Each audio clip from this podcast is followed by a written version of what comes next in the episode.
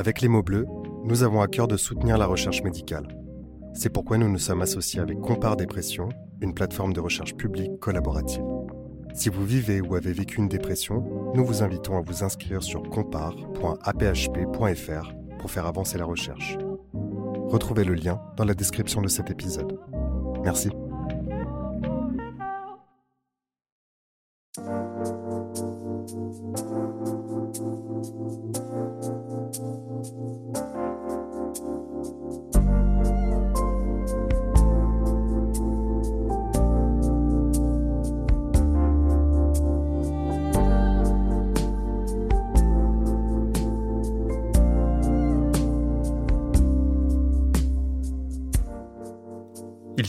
2% de la population, et pourtant, à entendre les bruits de couloir, on a l'impression que tout le monde en souffre.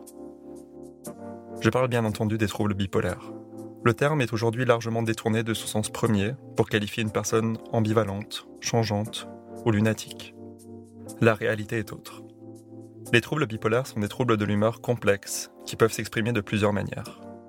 Phase maniaque, phase hypomaniaque, phase dépressive, euthymie, état mixte, c'est une véritable palette d'états qui va au-delà de la simplification induite par la notion de bipolarité. Entre le tout blanc et le tout noir, il y a une infinité de nuances. Je reçois aujourd'hui Thomas, un jeune homme souffrant de troubles bipolaires de type 2. Il nous raconte comment il vit son trouble au quotidien et nous explique son choix personnel de ne bénéficier que d'une prise en charge psychothérapique pour apprendre à cohabiter avec la maladie. Cet épisode évoque la dépression et le suicide. Si vous avez besoin d'aide, ne restez pas seul. Les troubles bipolaires peuvent avoir des conséquences graves et pousser l'individu à s'engager dans des conduites à risque, comme vous l'entendrez dans cet épisode. Si vous pensez être touché ou si vous remarquez des comportements inhabituels chez un de vos proches, parlez-en et consultez un professionnel sans attendre. Vous trouverez des ressources sur notre site placedesciences.fr.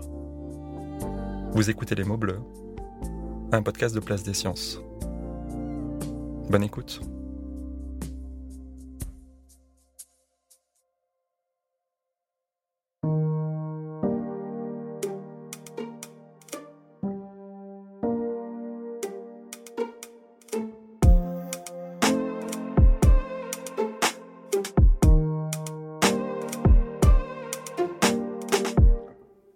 Bonjour Thomas.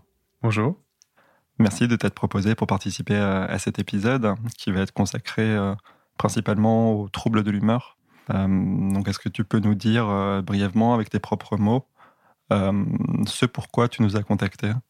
Alors, je souffre en fait de troubles de l'humeur qu'on soupçonne de troubles bipolaires type 2, selon le diagnostic qui a été débuté il y a, il y a un certain temps. Donc ça se manifeste par euh, des phases dites hypomaniaques euh, qui sont sous le régime de la lubie euh, et d'une certaine euphorie, avec une, sorte de quantité d'énergie qui ne s'arrête pas. Et d'un autre côté, l'autre pôle, comme ils appellent, qui est un pôle beaucoup plus sombre, qui est celui de la, dépression, ou idées morbides, idées suicidaires, et aussi une, certaine, euh, un certain manque de tonus et de. Ou plutôt, généralement, c'est plutôt une dépression agitée en général où euh, je piétine et euh, en même temps, tout est vraiment lié à une angoisse permanente sur la moindre chose qui peut arriver ou, ou advenir dans mon environnement. Et si tu devais associer tes troubles à un ou deux mots, ce serait quoi? Alors, euh, peut-être chaotique, je pense. Je resterai sur ce mot-là, chaotique. D'accord. On va revenir euh, du coup à, l'histoire de tes troubles. Euh, est-ce que tu peux nous dire à quel âge ces troubles ont commencé?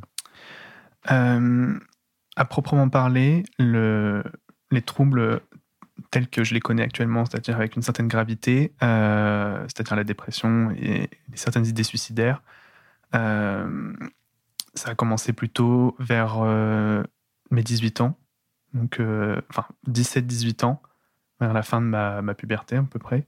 Mais pour être honnête, je crois qu'il y a eu des signes avant-coureurs très très tôt dans mon enfance. avec du recul, maintenant, je me rends compte qu'il y avait quelque chose qui était déjà très différent puisque j'avais déjà des, oui, des troubles de l'humeur avérés mais on pensait plutôt que j'étais voilà l'original de la famille, en quelque sorte, avec ces débordements d'énergie ou ces idées un peu, un peu saugrenues qui sortaient de nulle part. Et voilà, on s'inquiète pas, c'est un enfant qui a une grande imagination, ou c'est un enfant bah, qui pleure souvent, qui pleure beaucoup, ou qui, qui est très sensible. Mais avec du recul, ouais, il y a quelque chose de, de, très différent, je crois, puisqu'il y a eu plusieurs épisodes, je pense, qui, pourraient, qui auraient pu inquiéter, mais dont j'ai pas pu parler, en tout cas avant un moment, dans la mesure où c'était pour moi lié vraiment à quelque chose de un, quotidien. Donc je me, je me rendais pas compte aussi de, de mon rapport avec la mort ou, ou même avec ouais, ces, ces humeurs-là et ces moments où j'avais des idées qui, qui se connectaient alors qu'elles ne faisaient pas vraiment sens pour les autres et ce sentiment de décalage parfois avec les autres et ce, ce, jugement aussi constant. Donc tu nous dis que tu as connu des épisodes qui pouvaient éventuellement inquiéter euh, mais dont tu n'avais pas forcément conscience. Et quelle a été la réaction de ton entourage familial, amical, euh, face à ces épisodes que tu, que tu as pu avoir euh, étant plus jeune? Oui, plus jeune, c'était davantage une, sorte de... C'est tellement de manière permanente, en fait, des sautes d'humeur, comme ça. mais c'est des choses encore très légères, au fond, qui apparaissent vraiment comme voilà, une attitude d'un enfant un peu original mais euh, pas, pas, de quoi s'inquiéter, quoi. Je pense qu'à certains moments, oui, euh, prouvé peut-être un rejet ou alors une incompréhension de la part de ma famille ou même de, de mon entourage euh, étant enfant, surtout à l'école. problème avec des professeurs aussi, parce que j'avais vraiment des, des phases déjà très tôt, enfant, où, comment dire, ce serait des, ouais, des états vraiment de un peu égomaniaque, quoi, où d'un seul coup j'avais envie de. J'avais par exemple la réponse et euh, je, ne levais pas la main, j'allais la dire. Et euh, quand le professeur me reprenait, tout de suite, immédiatement, je l'interprétais comme euh, vraiment une recherche de, de défi. En fait. je, je, le mettais en danger, lui et sa supériorité, en fait. Et j'étais meilleur que lui, et je le savais, et j'en jouais. Et c'était tout un, toute une sorte de construction comme ça, presque un, scénario euh, un film euh, dans, dans mon esprit qui se, qui se tournait, où j'étais le personnage principal, comme ça. Et il y a quelque chose de, de très, euh, très scénaristique parfois. Dans, encore maintenant, dans certains épisodes euh, hypomaniaques, j'ai un peu un, scénario qui se forme, quelque chose comme ça, un peu très, très Bridget Jones, et, où je suis vraiment le, voilà, le, personnage principal de, ma série. quoi c'est très étrange, je pense. Quand on y réfléchit, euh, on est tous un peu. Euh, on vit au jour le jour, on, éprouve des choses, mais dans ces moments-là, il y a, quelque chose de différent puisque euh, tout, tout, se greffe dans la perception ou dans le, dans le vécu autour de, fantasmes, en fait. De, et on, vit, on, vit littéralement le fantasme, on est, on est vraiment plongé dedans, on se dit ah mais je vais faire ci, je vais faire ça, et euh, je vais réussir, euh, parce que c'est presque écrit. Il y, a, aussi des fois une, sorte de, croyance un peu naïve, une sorte de destinée où on est convaincu que euh, enfant, j'étais convaincu que bah, j'allais être célèbre, et d'ailleurs ça, c'est un motif qui revient très souvent dans, ces phases-là. Et est-ce que ces troubles qui se sont déclarés quand tu étais plus jeune ont fait l'objet d'une médicalisation. Est-ce qu'il y a eu des consultations auprès de, de médecins généralistes, de psychiatres, de psychologues euh, ou, même auprès d'une infirmière scolaire, euh, comme tu me dis que tu as eu des, relations un peu particulières avec euh, tes professeurs aussi. Est-ce qu'il y a eu un début de, entre guillemets, prise en charge à cette époque? Il y a eu prise en charge, mais c'était totalement lié à ce que j'appelle des épiphénomènes, c'est-à-dire bah, des choses qui sont à côté, des choses qui n'ont pas de rapport. notamment, j'ai consulté un psychologue suite au divorce de mes parents puisque euh, apparemment j'ai eu des propos qui étaient euh, très étranges dans la bouche d'un enfant. Avec du recul, c'était, euh, je pense, des signes avant-coureurs et pas, pas une question d'un mal-être lié au divorce. Je crois que tout enfant est marqué par un divorce, bien sûr. Ma grand-mère m'expliquait que je disais des choses. Ma mère est devenue folle, il fallait lui mettre de l'électricité dans sa tête, ou je disais des choses très étonnante dans la bouche d'un enfant de 3 ans, quoi. Où euh, d'un seul coup, euh, c'était vraiment des, sortes de lubies comme ça, et euh, tout de suite, on interprète comme Ah, il va pas bien à cause du divorce.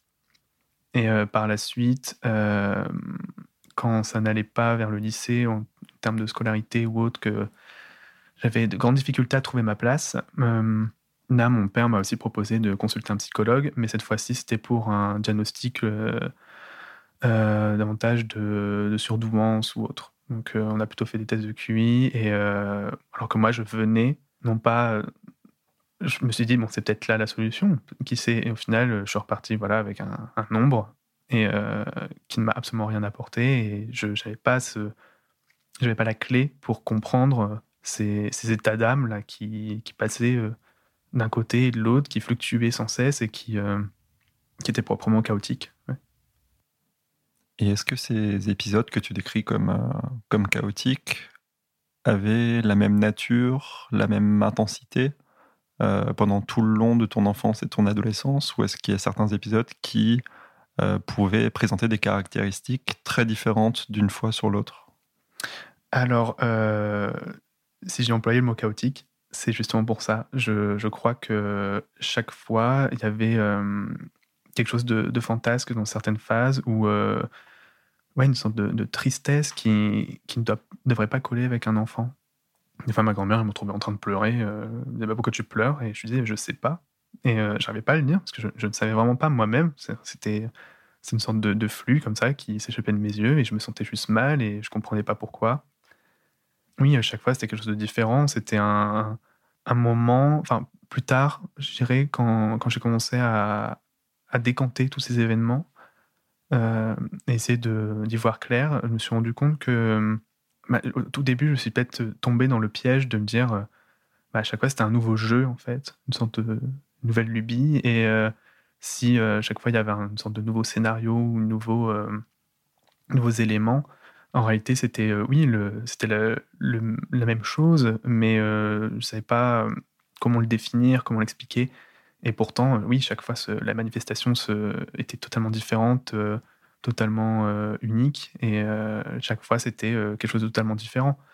Pour donner un exemple, je faisais du catéchisme et là c'était un moment où on allait beaucoup, c'était dans une sorte de maison diocésaine, du coup on préparait la première communion, mais la lubie du moment c'était le blasphème j'adorais ça. J'avais cassé une vierge au fond de leur jardin pour voir s'il y avait de l'argent dedans. Euh, j'étais allé derrière la sacristie la chapelle euh, pour essayer de récupérer euh, des sortes de cartes postales avec des icônes que je découpais, que je détournais. il y avait toute une recherche en fait comme ça. Et puis après, j'ai pu passer quoi un an plus tard dans, l'exact inverse, une sorte de, de ferveur chrétienne où, seul coup, tous les soirs, je priais et j'avais j'étais sûr en fait que j'étais écouté et je me suis fait un scénario où en fait euh, j'étais promis un grand destin et euh, on, m'écoutait. Il y, a, tout un voilà c'est de l'ordre de du fantasme euh, permanent et c'était pas encore comme on dirait comme certains pourraient dire pathologique. Ça reste un enfant qui a peut-être un peu trop d'imagination et qui, qui vit vraiment avec, avec passion peut-être cette imagination là. Je ne sais pas comment on pourrait dire autrement, mais mais avec du recul et euh, maintenant, on pourrait dire oui, il y, a quelque chose qui ne va pas. Euh, un, adulte de, 18 ans, bientôt maintenant, enfin maintenant 22, euh, ne devrait pas avoir une, cette, cette imagination-là qui prend le dessus et qui, qui devient aussi forte et qui, qui, domine un peu aussi le, mon quotidien à un certain, un certain, un certain moment.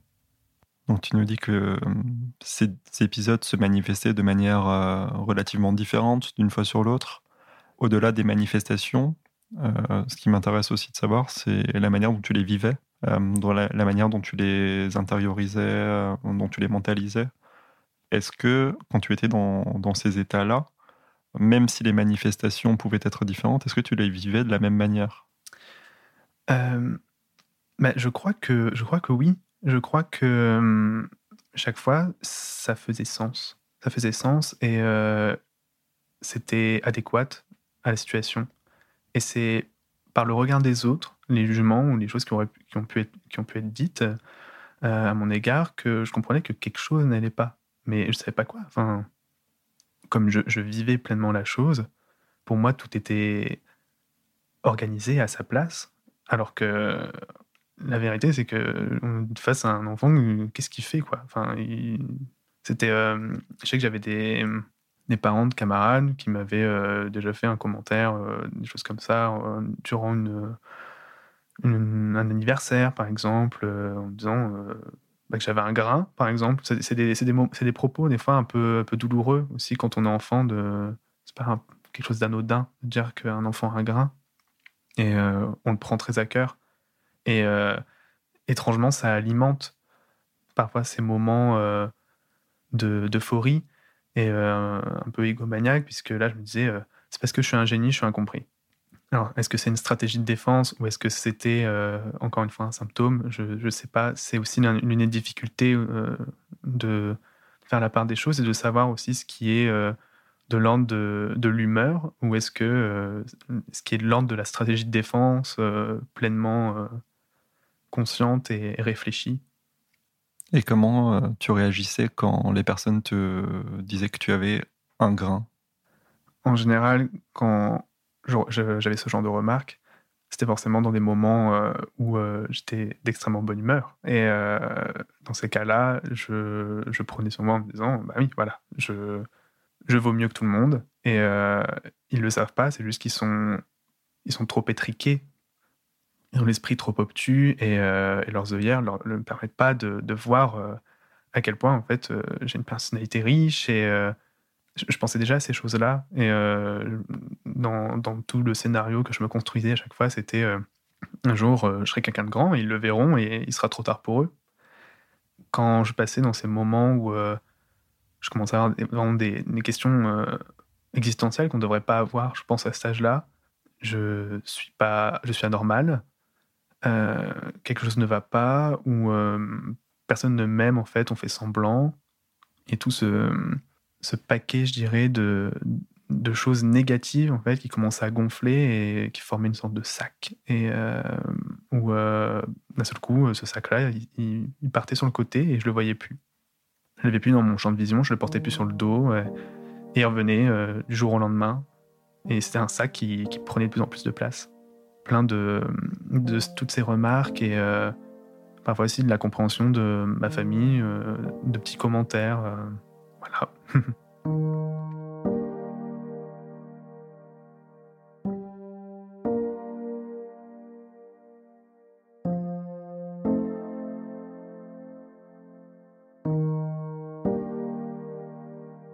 Donc on a parlé de comment s'est déroulée ton enfance, ton adolescence euh, en rapport avec tes troubles. Euh, mais maintenant, ce sont des périodes qui sont derrière toi. Tu es un adulte, tu as 22 ans, euh, tu es étudiant. Et du coup, j'aimerais savoir comment s'est passée la transition entre le monde adolescent et le monde adulte quand on souffre de, troubles qui peuvent justement influer un peu sur euh, l'insertion sociale et l'insertion professionnelle, ou même sur, l'orientation scolaire et universitaire. Euh, comment s'est opérée cette transition pour toi entre le lycée et l'enseignement supérieur? C'était la dernière année de lycée, donc la terminale. Euh, je devais forcément choisir mon orientation. Et cette transition-là, elle s'est marquée aussi par un moment où ces, périodes euphoriques commençaient à devenir euh, vraiment particulièrement intenses. Euh, elles avaient ponctué mon lycée, mais c'était vraiment croissant quoi, euh, en termes d'intensité. Et en fait, je me suis orienté durant une un de ces moments-là. Donc, je me suis orienté d'un seul coup vers les arts plastiques, du jour au lendemain. Et je me souviens de, des réactions de ma belle-mère, qui est une personne vraiment très terre-à-terre. C'est en partie grâce à elle aussi que j'arrivais à, à, parfois identifier ces, moments-là, ces moments un peu bah, étrange pour eux aussi. Ils comprenaient pas, du coup, d'où vient cette décision. elle me disait, mais euh, qu'est-ce que tu vas faire en art plastique Tu sais même pas dessiner. Euh, et euh, je disais, je vais être un artiste. C'était seul coup comme ça, je, vais briller, je serai artiste. Après, d'un seul coup, je me suis retrouvé sur l'île, en colocation avec ma meilleure amie. Et c'était c'était vraiment là le, un peu le, bazar dans ma tête. C'était une accélération en fait de, toutes ces, de tous ces épisodes. Euh, ça a commencé par euh, des jeux un peu avec les gens qui m'entouraient à, la fac. J'avais réussi à, pendant presque un mois, faire croire que j'avais un jumeau parce que je m'étais acheté une veste qui se dédoublait. Donc il y avait un côté argenté, un côté noir. Et je l'inversais comme ça en changeant. Je, disparaissais cinq minutes et je revenais sous une nouvelle apparence. Je mettais une patte dans mes cheveux pour les déplacer dans un sens ou un autre. Et je vivais en fait ce. Ouais, c'était presque un, un, jeu, mais sur le moment, je, trouvais ça tellement drôle. Et dans ma tête, c'était. Je suis en train de, de, faire quelque chose de tellement incroyable. Je, voulais, je comptais faire tenir ce, ce mensonge pendant près, près d'un an. C'était mon projet. C'était euh, presque une œuvre d'art en soi et que ça serait matière pour, pour, ma future biographie. Il y avait tout un, un fantasme vraiment euh, égomaniaque. Et euh, à ce moment-là, le, les gens autour de moi commencent à dire bon, bon, en art plastique, des fois les gens sont un peu perchés, mais là c'était vraiment un peu étrange, je pense même pour les gens les plus, les plus ouverts. J'ai reçu des, un moment des colibés aussi, euh, ce sujet. Et euh, c'est l'une des premières fois d'ailleurs où on a quelqu'un employé le terme bipolaire pour parler de moi. Et euh, bon, sur le coup, j'ai pas fait attention. On, ne distingue pas l'importance en fait de ce mot-là, qui, la, place que ce mot-là va prendre plus tard.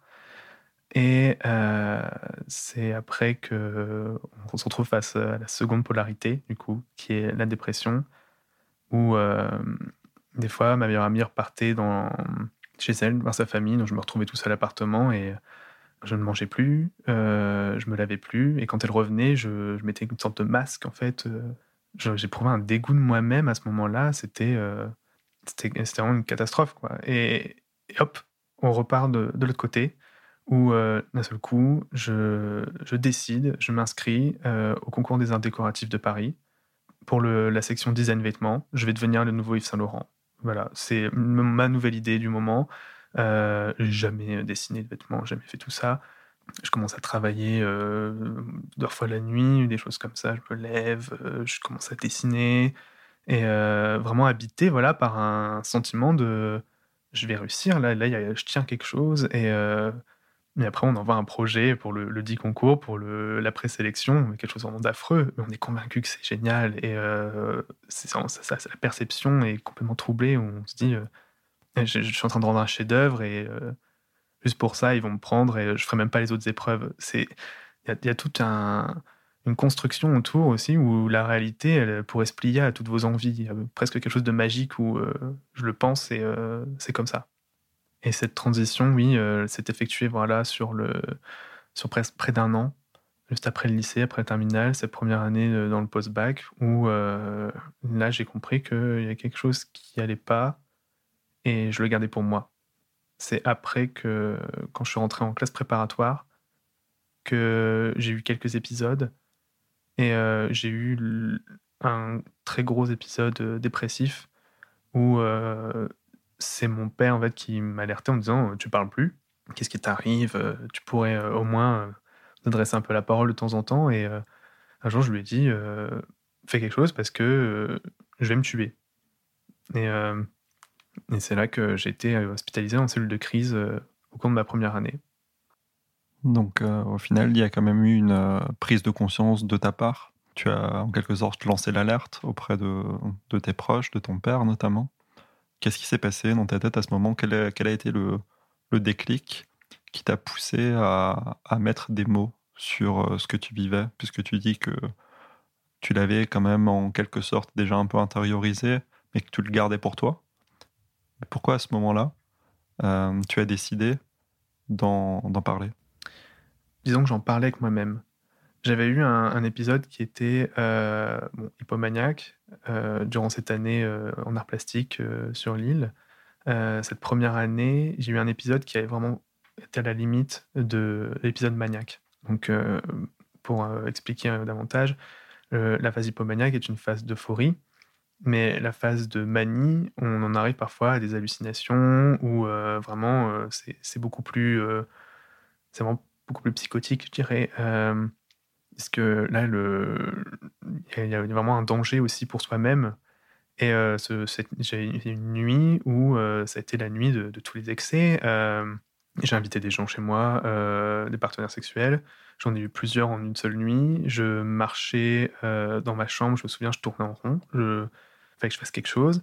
Je me suis retrouvé dehors sans manteau alors qu'il pleuvinait.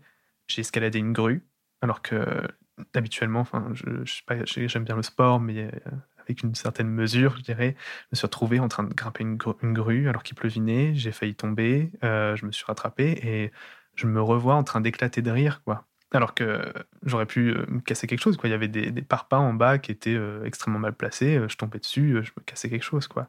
Et c'est peut-être un ou deux mois plus tard où je dirais cette, cette pression, cette c'est vraiment une pression, parce qu'il y a quelque chose de physique aussi, où je sentais mon corps en fait qui, exultait, quoi, comme une sorte de. Je le percevais presque comme une aura ou une sorte de chaleur où je dégageais des rayonnements. Quoi. Il, y a, ce... J'ai l'impression que mes bras ils pouvaient aller là où je voulais et que j'étais presque omnipotent. Et c'est ce moment où cette lumière un peu s'éteint, je commence à me dire mais, qu'est-ce que j'ai fait quoi? Je repense à cette nuit-là et ça commence à me trotter dans la tête je suis pas dans un épisode dépressif, mais je me sens vraiment très mal. Le, juste retour sur une expérience qui est, pas normale, quoi. Euh, j'étais extrêmement bien, il faut le dire, faut dire ce qui est. J'étais, euh, j'étais vraiment très bien et euh, je me suis jamais senti aussi bien de ma vie que cette nuit-là, alors que j'ai rien fait d'incroyable, mais je me sentais plus que vivant, quoi. Et, et là, je reviens sur cette nuit-là, sur cette expérience, je décide de faire un dépistage. Je découvre que j'ai euh, une maladie sexuellement transmissible. Bon, heureusement, euh, tout va bien et euh, c'est pas quelque chose de grave. Mais voilà, il y a une vraie prise de risque. Et là, je me dis, mais je deviens fou. Et ma première peur, c'est lié à ma famille. Parce que j'ai un, on a un historique, je dirais, des deux côtés, du côté maternel autant paternel. Et ma crainte, c'est le diagnostic de la schizophrénie. À ce moment-là, ma perception, c'est je vais devenir fou et euh, j'en reviens à, voilà, réfléchir sur euh, qu'est-ce que ça peut être. quoi. Et le premier mot qui me vient, pour, parce que c'était ça la question, le, quand j'ai mis des mots dessus, à ce moment-là, le mot pour moi, c'est je deviens fou ou euh, je cherchais plutôt un mot un peu plus technique, je, je, suis schizophrène. Moi, j'avais peur, j'avais peur de ce diagnostic-là.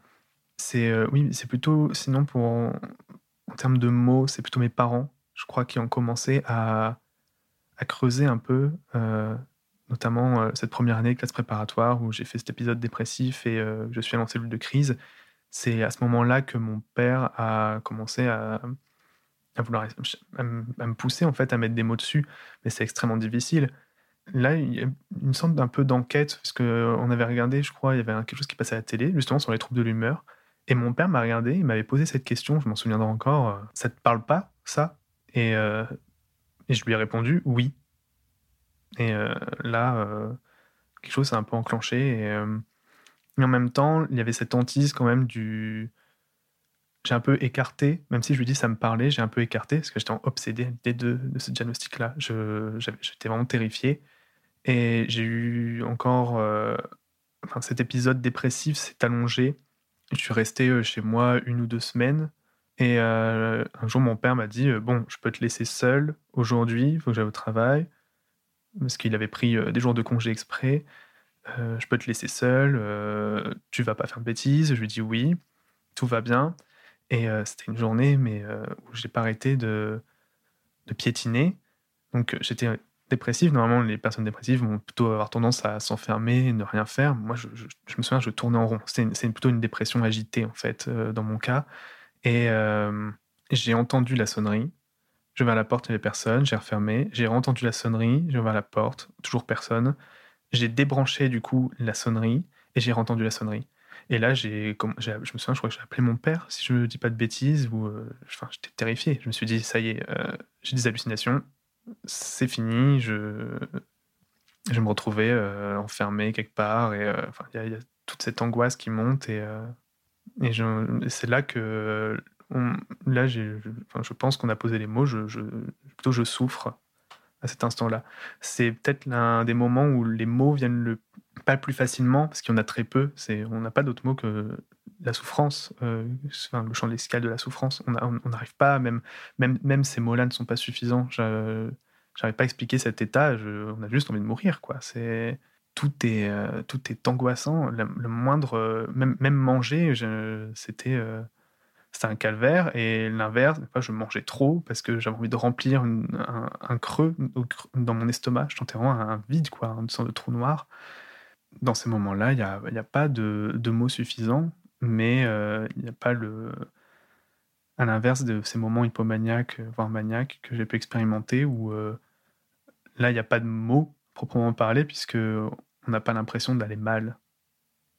C'est ça le, ce qui est piégeux, c'est qu'on n'est pas, on est dans un état qui serait jugé pathologique par euh, certains médecins, alors que pour nous, tout va bien, tout va bien, et euh, donc on va pas s'exprimer sur un mal qui n'est pas là. Là où dans l'état dépressif, euh, les mots sont là, mais ils sont pas suffisants.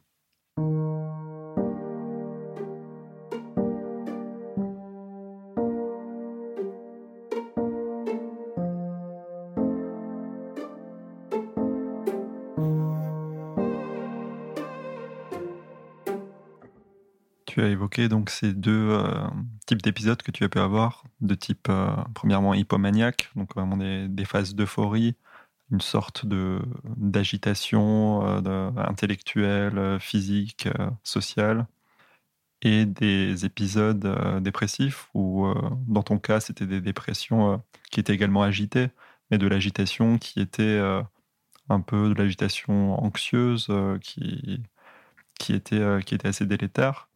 Euh, ces épisodes, en, général, chez toi, ils durent combien de temps? Euh, Alors, on a mentionné euh, durant mes débuts de diagnostic qu'il y a possibilité, de, dans mon cas, que ce soit des cycles rapides. Parce que je me suis retrouvé avec des épisodes qui pouvaient durer parfois un mois, un, mois intense où je me sens créatif et je cours partout et je fais plein de choses en même temps, j'ai plein de projets en même temps. Et deux mois, c'est le silence. Et d'un seul coup, euh, grosse crise dépressive. Euh, euh, pendant une semaine, une semaine où vraiment j'ai envie de j'ai envie d'en finir quoi et j'essaie de prendre sur moi de, de lutter mais c'est c'est extrêmement difficile et plus rien et hop ça revient et tout est variable j'avais déjà parlé à quelqu'un qui a des troubles similaires mais c'est beaucoup plus cyclique donc on est parfois trois mois quatre mois de dépression. Euh, c'est des choses euh, un, peu plus, un peu plus balancées. Alors que je dirais que dans mon cas, il y a quelque chose de. Ça vient de nulle part et euh, je ne sais pas combien de temps ça va durer. Et c'est l'une de mes grandes craintes, puisque c'est le côté un peu aléatoire. Je ne peux pas prédire et parce que je peux pas prédire, euh, j'ai toujours peur d'un jour de bah, passer deux ans dans une sorte de dépression euh, complète et affreuse et passer les deux pires années de ma vie. C'est un peu une, sorte d'angoisse qui, qui, reste euh, quoi qu'il arrive. Donc à ce jour, tu, tu n'identifies pas de signes avant-coureurs avant les, les épisodes? J'ai essayé et ça reste très difficile. Je ne le devine pas par moi-même. J'ai besoin d'autrui pour me dire euh, t'es de bonne humeur, attention. C'est plutôt des amis maintenant qui, qui vont me signaler euh, que ah bah t'as trois projets en même temps, c'est euh, tiens-nous au courant, surveille-toi parce que moi euh, si j'étais à ta place, je serais en burn-out. Et là c'est aussi un peu la chose insidieuse, c'est que est-ce que je fais ça, je fais tout ça parce que j'aime vraiment ou est -ce que je suis dans un moment de encore une fois, hypomaniaque, c'est une lubie, et euh, est-ce que je vais assurer? Deviner comme ça, c'est très compliqué. C'est plus simple, peut-être, de deviner le moment dépressif, puisque les gens commencent à remarquer que ah bah, la personne qui parle tout le temps euh, autour de cette table est étrangement silencieuse. Et euh, ou d'un seul coup je me mets à pleurer, ou il suffit d'un petit verre d'alcool pour que je sois complètement avachi quelque part en train de pleurer en disant que je suis une affreuse personne et euh, me morfondre. Et euh, c'est peut-être plus simple pour euh, moi déjà de dire que ça va pas, parce que j'ai les mots. j'ai le mot je souffre. Mais j'ai pas ce. J'ai pas le, de signe avant-coureur pour les épisodes hypomaniaques. C'est comme une sorte de montée de. Je vais pas dire d'adrénaline, mais d'énergie. Et je me sens juste bien. Et j'ai du mal à distinguer est-ce que je suis de bonne humeur ou est-ce que je suis d'une humeur dite hypomaniaque Et au-delà de ces épisodes d'humeur, entre guillemets, augmentée, qui sont les épisodes hypomaniaques et les épisodes d'humeur un peu diminuée, qui sont tes épisodes dépressifs, il se passe quoi entre deux épisodes? Il arrive qu'ils se chevauchent. J'ai ce qu'on appelle des, des états mixtes. Il y a un peu de, des deux voilà, qui, qui se mélangent dans une sorte de, cocktail un peu. Euh, vraiment, je crois que c'est les, les, pires moments où euh, je me sens agité, j'ai ces élans un peu euh, écomaniaques, et en même temps, je vais extrêmement mal. Il y a encore la partie du scénario dont je parlais qui, qui se greffe à, la souffrance.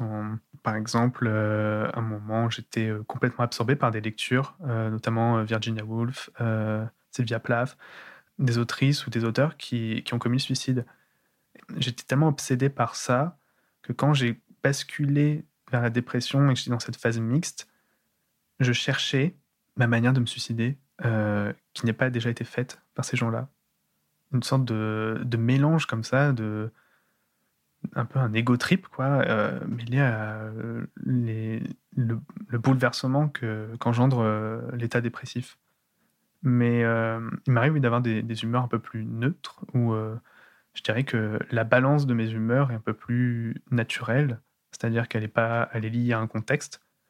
Il m'arrive quelque chose de mal, je me sens mal. Il m'arrive quelque chose de bien, je me sens bien. Sinon, bah, le calme, où là, quelque chose va bien, et il n'y a pas de quelque chose qui se déclenche, peu importe la, situation. Là, où, par exemple, avec un épisode hypomaniaque, je pourrais être euh, complètement heureux et transcendé durant un enterrement de quelqu'un qui m'est cher ou euh, dépressif durant le mariage d'un ami qui est complètement heureux. Il euh, y, a une réponse euh, dans ces phases-là, ça peut être deux, mois où je réponds de manière adéquate à, mon environnement ou à ce qui peut, ce qui peut m'arriver.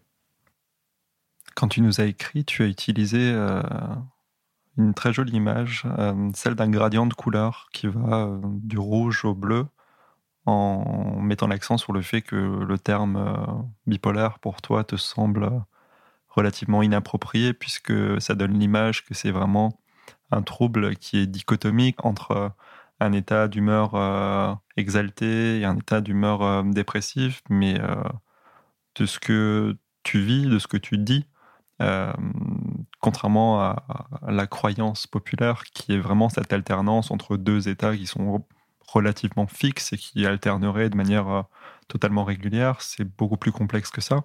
Mm. Euh, justement, est-ce que tu peux développer un peu sur cette image euh, du, dégradé de, de couleur? Déjà, je crois qu'il faut commencer aussi par revenir sur ce, cet a priori, la bipolarité, qui est aussi lié au terme, voilà, de pôle, de face. Donc, on considère déjà les gens bipolaires comme des gens ambivalents qui qui savent pas prendre de décision ou qui euh, d'un seul coup deviennent des personnes absolument détestables. Quand je suis dans une phase hypomaniaque, je pense que je suis plutôt euh, euh, quelqu'un de sociable et plutôt même apprécié. Parfois, pas pour ce que je suis dans mon quotidien, mais par rapport à cet état là qui définit le reste de la perception des gens. Ils me rencontrent dans ces moments-là. Et le discours des psychiatres et des psychologues que j'ai pu rencontrer ensuite, qui ont commencé à dresser ce, tableau euh, de mon trouble, m'exposer la chose un peu comme un, un tomatrope. C'est une, de, ces images où d'un côté on a une face avec un oiseau et de l'autre une cage. Et euh, donc ça inverse, soit on a un oiseau, soit on a une cage. Et quand ça tourne très vite, on a un peu des deux. les phases mixtes dont j'ai pu parler. Euh, mais moi, c'est absolument pas ma perception des choses. Je le vois, oui, comme un, gradient de couleur. C'est-à-dire, on aurait la dépression qui serait euh, je donne une couleur comme ça, le bleu. Euh, l'autre côté, on a la polarité du rouge. Au milieu, on a toutes ces nuances, dont le violet. Mais euh, fait ce curseur qui pourrait aller de gauche à droite entre le rouge, le bleu et le violet, euh, c'est beaucoup plus complexe parce qu'il va aussi de haut en bas où à certains moments, c'est des couleurs peut-être plus claires et d'autres beaucoup plus sombres. quand on parlait de mon épisode hypomaniaque, la limite de la manie, on était clairement dans un, dans un moment euh, euphorique qui pourrait être euh, positif, mais qui était plutôt dans un, rouge sombre, un rouge euh, presque. Oui, un rouge sang qui, qui s'oxyde, quoi. Quelque chose de vraiment de, de, négatif et qui est beaucoup peut-être plus dangereux. Et j'ai eu des moments, des moments dépressifs qui étaient peut-être plus clairs où je me sentais mal, mais j'arrivais à garder le contrôle. J'avais des idées morbides, mais j'arrivais à tenir la route. Et dans ces moments-là, étrangement, j'étais peut-être aussi plus terre à terre et euh, peut-être plus à l'écoute aussi des autres. Comme je souffrais, peut-être j'écoutais mieux la, souffrance des gens autour de moi. Donc même si je la taisais, même si je souffrais en silence, euh, il y avait un peu de lumière, je dirais, dans, cette pièce fermée, sans porte à ce moment-là. Il pas de fenêtre, mais un petit trou d'épingle avec un petit rayon de lumière à ce moment-là. Donc il n'y a pas quelque chose de... Le terme bipolaire, pour moi, est trompeur, puisqu'il il implique forcément deux faces et euh, quelque chose voilà, de, dichotomique, et alors qu'on est davantage dans, la nuance. Chaque, épisode est différent, chaque épisode a sa propre coloration, sa propre teinte, et euh, c'est aussi ce qui est compliqué à, gérer, c'est que on n'est jamais sûr à 100% de ce qui va se passer ou ce que je vais pouvoir faire dans, dans ces moments-là. Ou euh, même, mes états dépressifs, s'il y a des, motifs qui reviennent, parce qu'on reste quand même sur les mêmes teintes, le bleu ou le violacé, des choses comme ça, ça reste quand même une couleur qui est propre, qui, qui se distingue de toutes les autres. Et j'ai pas un seul épisode dépressif euh, qui revient. J'ai des épisodes dépressifs, au pluriel, et des épisodes hypomaniaques.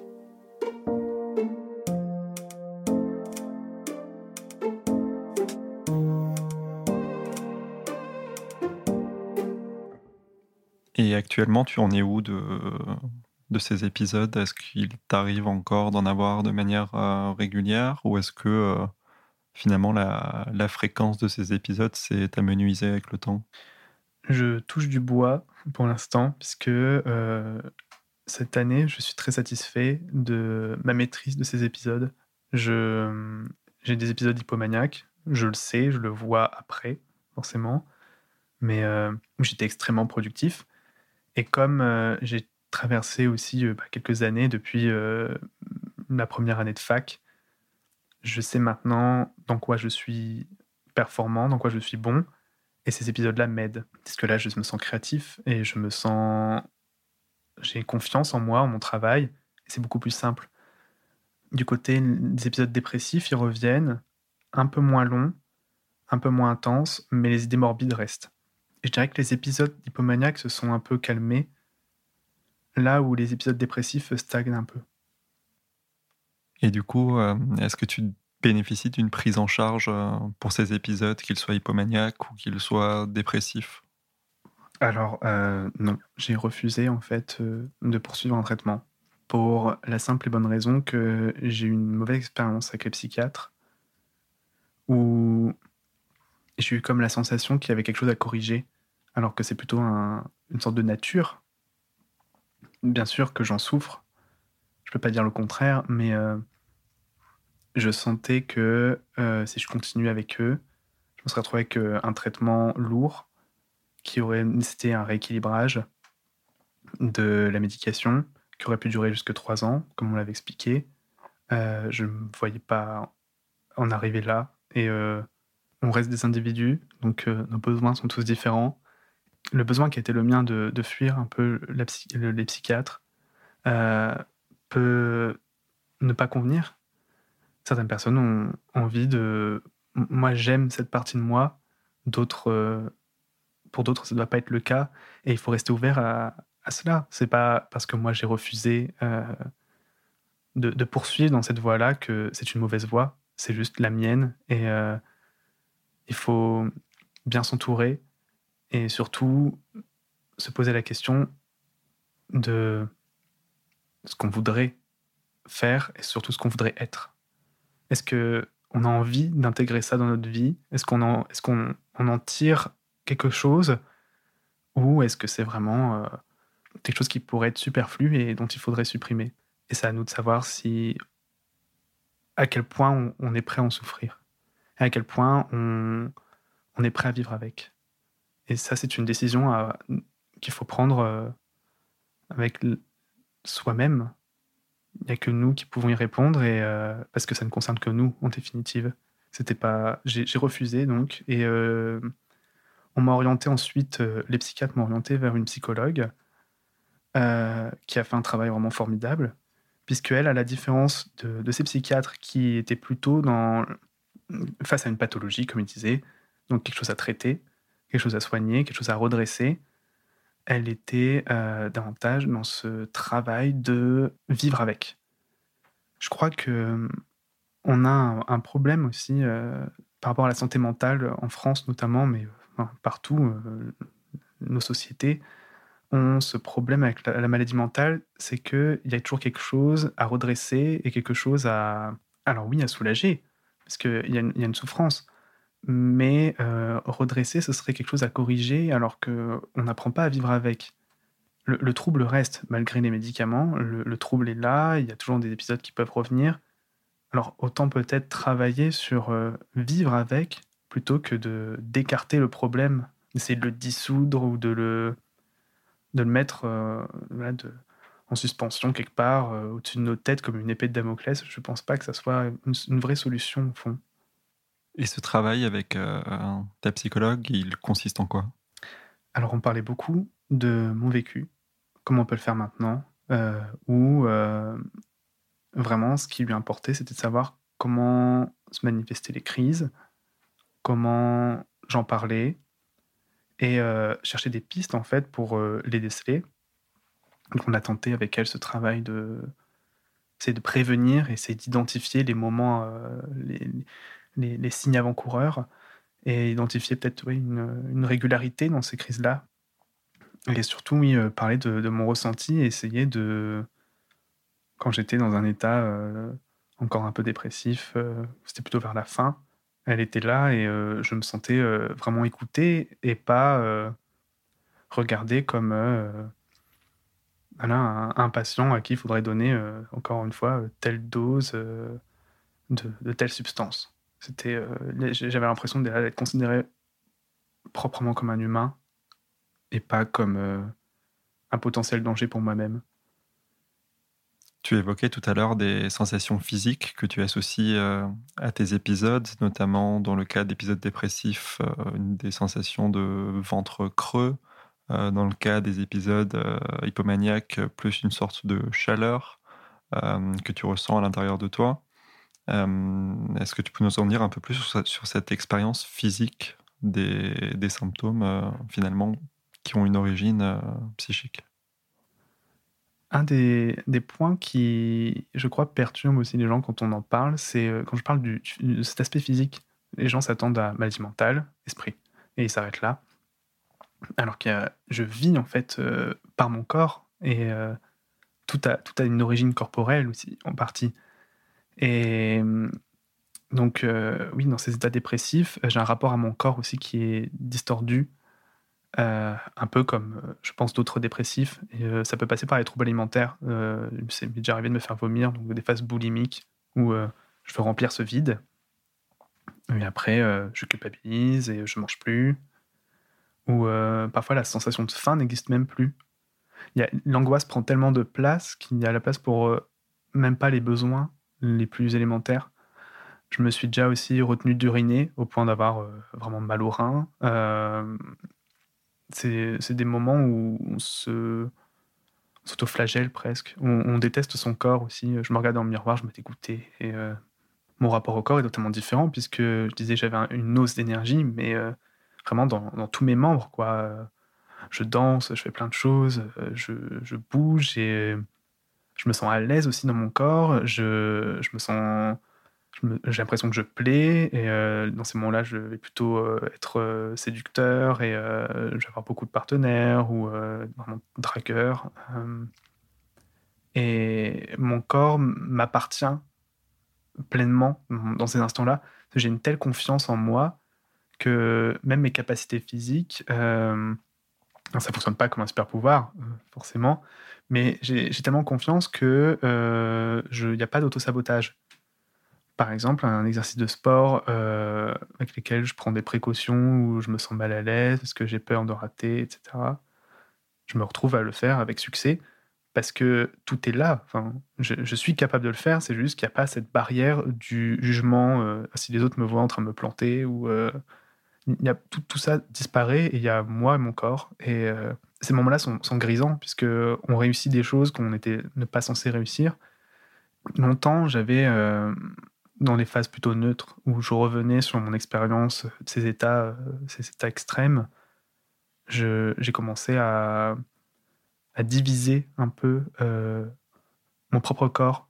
C'était comme si j'avais trois corps, en fait. Le, corps là qui s'exprime aujourd'hui, celui hypomaniaque, et celui dépressif qui est comme voilà, trois visages. Et quand on va commencer à me parler du terme de bipolarité, déjà c'était synthétisé en deux faces. Et du coup, je me disais, mais où est-ce que je suis moi? Et c'était quelque chose de très malsain de, de se diviser euh, soit en deux visages, parce qu'on disait bipolarité, deux faces, et euh, trois, comme j'ai pu le faire avant. Mon corps, en fait, est toujours le même, et euh, mon esprit aussi. Et il n'y a pas de, distinction à faire. dans mes états hypomaniaques, quand je dis des choses qui peuvent être vexantes, qui peuvent blesser, en fait, je les pense. Malheureusement, c'est vrai, je les pense. Mais la barrière sociale se brise et euh, je suis tellement désinhibé que je vais dire ce que je pense avec des mots parfois un peu lyriques, euh, peut-être un peu trop, un peu trop durs, mais l'intention est là. Euh, j'ai pu dire des choses atroces à des gens, mais et je le regrette. Bien sûr, je le regrette, mais il y a une part de vérité. Par exemple, j'ai pu reprocher à mon père en fait sa tendance au conformisme. Dans un état hypomaniaque, je me, revois en train de lui dire euh, je suis un diamant, je suis un, minerai d'or, je sais plus ce que j'avais dit, et euh, je lui avais dit que toi tu es un rocher qui aspire à être un caillou. C'est des choses quand même assez violentes à entendre, je pense, de la part de son propre fils. Et euh, dans le fond, il y a une, pensée véritable qui est bah, cette tendance au conformisme que j'avais envie de lui reprocher, mais j'aurais pu choisir des mots plus justes. Et dans ces état hypomaniaque, en fait, on est tellement sûr de soi et parfois agressif aussi, parce qu'on se sent puissant qu'on a envie un peu d'écraser l'autre comme ça, aussi de l'humilier. de... La, vérité est là, c'est que je dis ce que je pense. Je, le dis peut-être avec un mauvais mot, de manière trop extrême, mais je le dis. Et euh, il n'y a pas à, diviser euh, mon corps ou, ma psyché comme ça. Je, suis moi, quoi qu'il arrive, et euh, ces états d'humeur me poussent dans, dans mes retranchements. Et ça ne veut pas dire que je suis voilà, une, double personne dans un corps où euh, c'est quelque chose de, plus uni. Et euh, maintenant, j'ai vraiment conscience de. Et j'apprécie aussi. Euh, j'ai conscience et j'apprécie cette part de moi-même, c'est-à-dire quelqu'un qui est, oui, un peu chaotique, mais au fond, tout est là et je suis moi, quoi qu'il arrive, et j'en ai pleinement conscience maintenant. Donc aujourd'hui, cet état dans lequel tu es, tu l'acceptes, euh, tu dis que ça fait partie de toi, que, que tu t'acceptes euh, pleinement ainsi, ça tranche quand même pas mal avec euh, ce que tu nous disais tout à l'heure, avec notamment l'appréhension d'obtenir un diagnostic, notamment de schizophrénie, puisque tu avais des, antécédents familiaux qui allaient en ce sens. Comment justement cette sorte de stigmatisation anticipée d'un éventuel diagnostic a disparu chez toi pour aller vers ce chemin d'acceptation de ton trouble? Le, chemin était long et euh, encore une fois, il passe par autrui. La, solution passe par autrui. Euh, j'ai rencontré des gens, des amis, qui m'ont vu dans tous ces états-là et qui, pas une seule fois, m'ont jugé. Et euh, je crois que ça a aidé aussi à me rendre compte que bah, des gens pouvaient m'apprécier pour tous ces aspects, ma personnalité, et pas euh, apprécier le moi hypomaniaque qui, qui s'exprime, qui, qui, est drôle, qui a une confiance absolue en lui-même et qui peut être très charismatique. Dans ces moments de fragilité aussi dépressif où bah, on n'est pas beau à voir, quoi. On, on, mange pas, on dort pas, on a, on a des cernes, on ressemble à rien. Et si les gens restent, c'est qu'il y a quelque chose et c'est pas euh, une préférence pour euh, un aspect plutôt qu'un autre. Et euh, je crois que ces amis-là, ces gens qui ont décidé de me considérer comme une personne entière, de considérer, c'est-à-dire le moi de tous les jours, et ce moi qui a parfois fait un peu trop, ou parfois ne s'aime pas, ça m'a permis de me recentrer, de, de revenir à une certaine unité et une certaine stabilité. Mais euh, ce chemin d'acceptation, il passe euh, il passe pas seulement par l'autre, il passe aussi forcément par soi, où euh, il faut décanter tout ce qui a pu être dit par le passé. Et euh, ça, le travail avec la psychologue l'a, a beaucoup aidé, bien sûr. Mais comme elle disait, ce travail, au fond, euh, elle ne fait que le guider, ne superviser, mais ça reste moi aux commandes. Il faut se détacher de toutes ces représentations, qu'elles soient la perspective de la société qui va vous dire qui vous dit depuis très tôt que vous êtes anormal, et euh, ma propre représentation de moi-même qui était biaisée, où je me, divisais en trois ou en deux, euh, selon l'humeur du jour et le, surtout la représentation dominante à ce moment-là. Cette construction, euh, c'est vraiment une construction, je pense. On, on est divisé et on doit redevenir un, malgré toutes les instances et les situations et les individus autour, les jugements qui, qui vous disent le contraire. Pour revenir à soi et revenir à, à ce moment où, euh, oui, je suis au fond maître de mes actions. C'est juste que parfois mes actions débordent.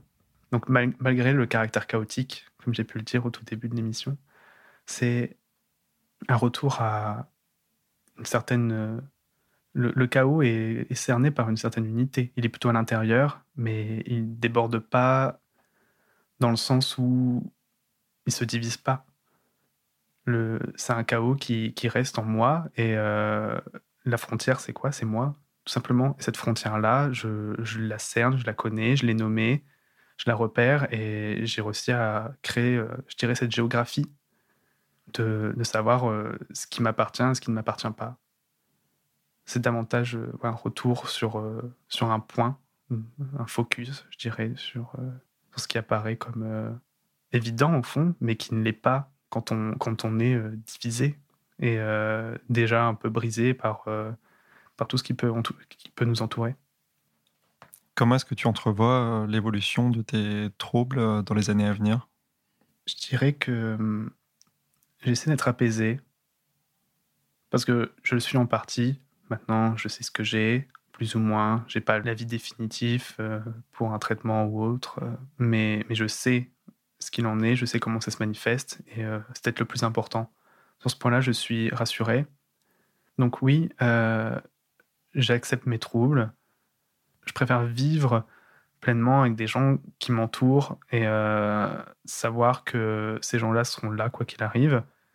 C'est à la fois une inquiétude et en même temps un soulagement de me dire que euh, mes proches sont au courant, qu'il n'y a plus le tabou de. Avant, j'avais honte de, dire que je ressentais cela. Et euh, maintenant, euh, je, pars du principe que bah, c'est ma vérité et les choses sont, comme ça. J'ai des moments de grande souffrance où j'ai juste envie d'en finir.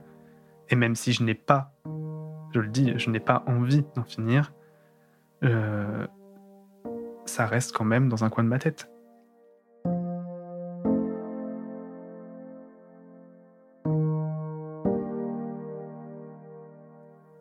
D'un point de vue plus personnel, si tu devais te décrire en quelques mots, tu, tu donnerais quoi comme qualificatif?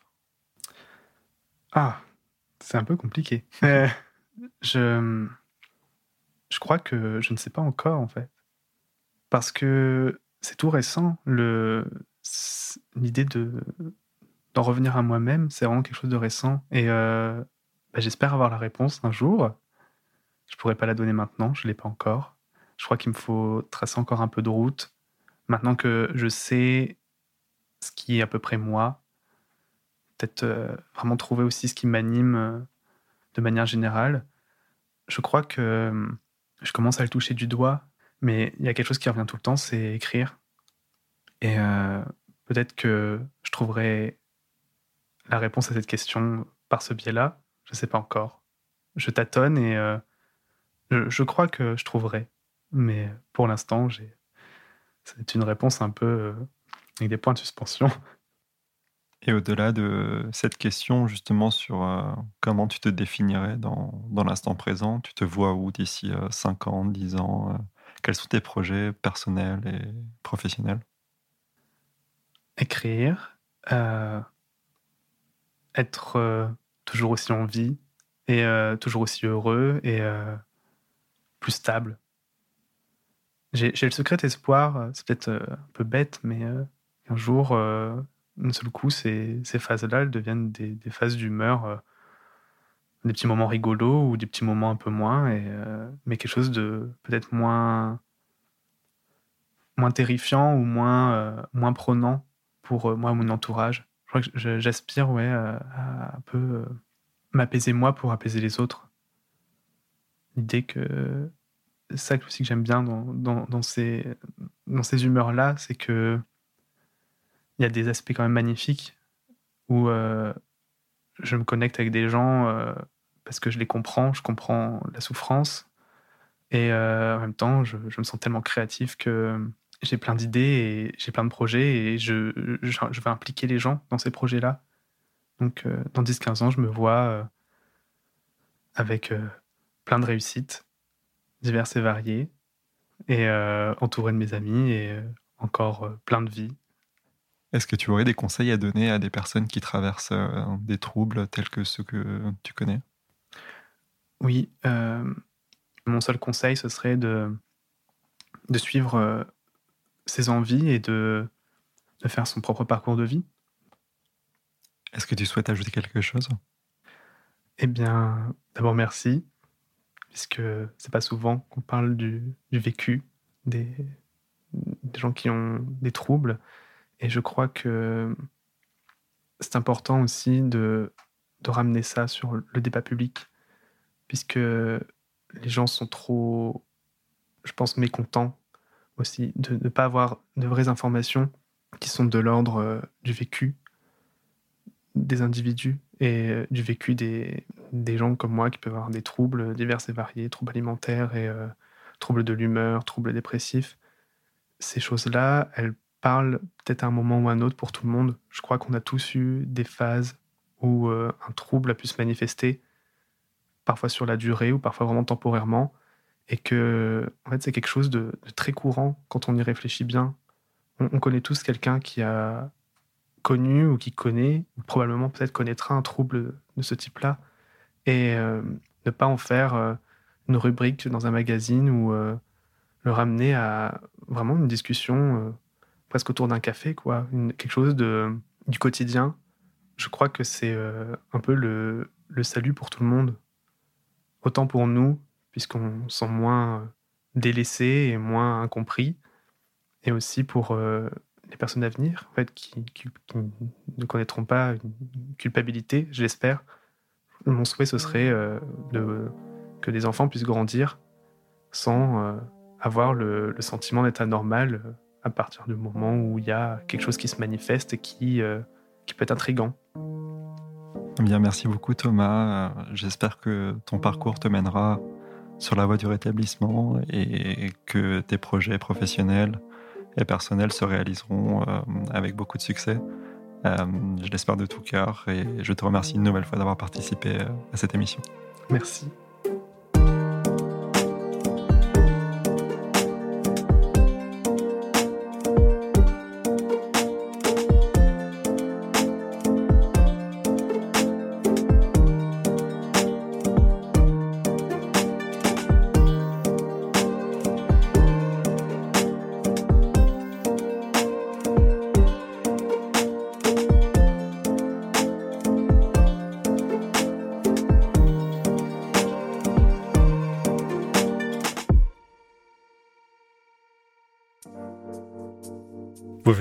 Les mots bleus, un podcast de Place des Sciences.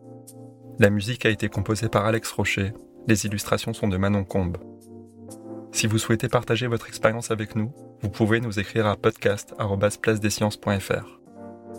Si cet épisode vous a plu, n'oubliez pas de vous abonner et de nous laisser des étoiles sur votre plateforme d'écoute préférée. Encore une fois, si vous vous reconnaissez dans un témoignage ou ressentez un mal-être psychique et avez besoin d'en parler, N'hésitez pas à consulter un professionnel ou à vous rapprocher des associations de patients. Des ressources sont également disponibles sur notre site placedesciences.fr.